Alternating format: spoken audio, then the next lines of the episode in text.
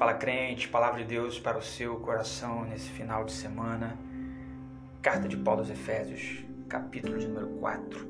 E quando a gente diz assim, palavra de Deus para o seu coração, é sempre interessante porque a gente não tem a mínima ideia de como está o seu coração, como está a sua mente, como foi a sua semana, por exemplo. Talvez você tenha se estressado com alguém, talvez você, você tenha se revoltado com alguém, esteja aí sentado, debruçado em cima da sua razão, pensando: me revoltei, mas com motivo. Carta de Paulo aos Efésios, capítulo de número 4, versículo de número 30. E antes de ler, faço uma pergunta para você. Por acaso você gostaria de ser o causador da tristeza de alguém?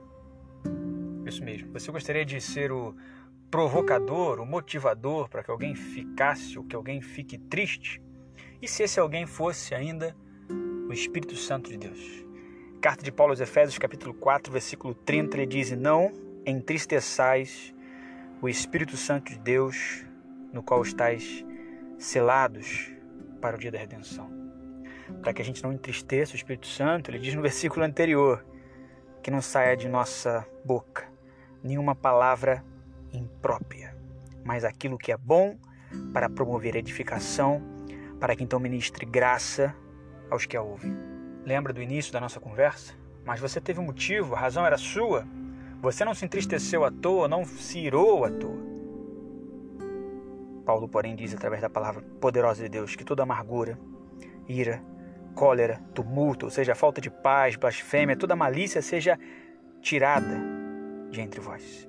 E se é para ser tirada, é porque em algum momento esteve dentro em algum momento fez parte. Detalhe importante: Paulo está escrevendo, como diz lá no início da sua carta, aos santos que estão em Éfeso. A sua carta é para a igreja, é para aqueles que se diziam e entendiam como crentes em Jesus. Mas que a gente não deixe, que a gente se esforce para que a amargura, a ira, o tumulto, a blasfêmia, a malícia, com ou sem razão, dentro de uma perspectiva humana, que isso não venha fazer parte de nós. Sejamos então amáveis, versículo 32, uns para com os outros, compassivos, perdoando-vos uns aos outros, como também Deus vos perdoou por causa de Jesus Cristo. Relembrando então o versículo chave, versículo 30. Não entristeçais o Espírito Santo de Deus. Jesus nos chamou a diferença. Portanto, que a sua boca seja instrumento de paz, prosperidade, alegria, bonança? Verdade, sim, mas não arrogância. Aquilo então que é bom para promover edificação, ministrando graça aos que a ouvem.